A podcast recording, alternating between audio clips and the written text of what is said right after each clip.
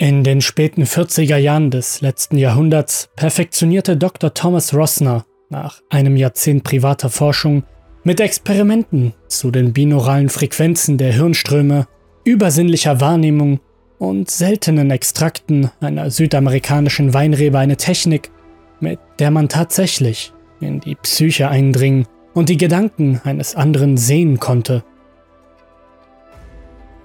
Obwohl er seine rigorose Arbeit ausführlich dokumentiert hatte, fand er keine Institution, die ihm auch nur eine Überprüfung anbieten wollte.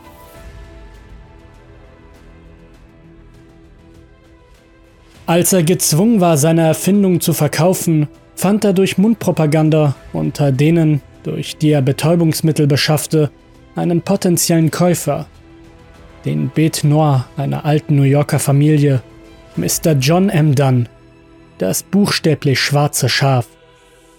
Dann ein voyeuristischer Kenner des Übernatürlichen und Obszön, der seine müßige Jugend in der großen Bibliothek von Paris, den Katakomben der verstorbenen Autoren vergeudet hatte, um in den Horden verstaubter und veralteter Werke zu stöbern. Ein literarischer Leichenfledderer, der mit profanen Fingern in den Beinhäusern verkommener Philosophen randalierte ohne zu feilschen, stimmte er dem Preisvorschlag des Doktors zu und freute sich über die Aussicht, eine solch bizarre Neuheit zu entdecken.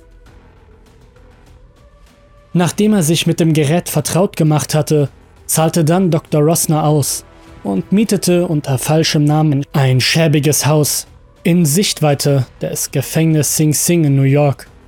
In einer zeitlosen Nacht, während die Sträflinge noch unruhig schliefen durchsuchte er mit Hilfe von gestohlenen Bauplänen und seinem neuen Gedankenlesegerät Zelle für Zelle ihres Gefängnisses, um den verbotenen Nervenkitzel von Diebstählen, Perversionen und Morden im Mondschein auszukosten. Heimlich, ohne Gewissensbisse und ohne Konsequenzen. Innerhalb eines Monats erzählten sich die Gefangenen gegenseitig, von Albträumen, aus denen sie plötzlich erwacht waren und stellten fest, dass sie verblüffende Ähnlichkeiten aufwiesen. Zuerst zogen Kolonnen von Alligatoren und Schildkröten durch einen Sumpf voller gesichtsloser Menschen und schreiende Orchideen. Dann beobachtete sie einen Schattenmann, den sie direkt ansahen, aber nie richtig erkennen konnten. In völliger Stille von einem leeren Haus aus während unsichtbare Hände sich hinter ihre Augen bohrten, während sie nackt und mit verschränkten Beinen dastanden und nicht weglaufen konnten.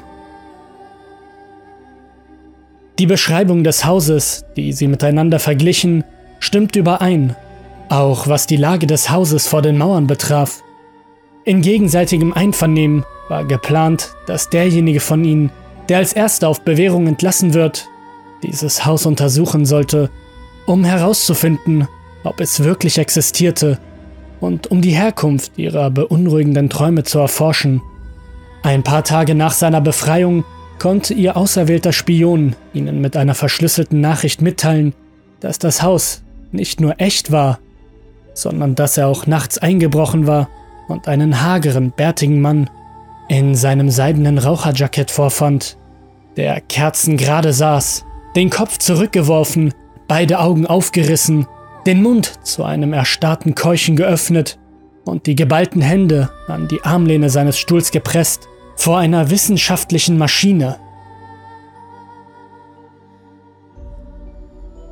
Ein handgeschriebenes Tagebuch auf dem Schreibtisch erzählte die Geschichte seiner Abenteuer, bei denen er ungehindert in der Psyche von Verbrechern herumstöberte und deren Erinnerung plünderte, auf der Suche nach immer schändlicheren und gewagteren Erfahrungen, bis er schließlich am 7. Juli von seinem überwältigenden Wunsch schrieb, der nächsten Hinrichtung auf dem berüchtigten elektrischen Stuhl des Gefängnisses telepathisch beizuwohnen.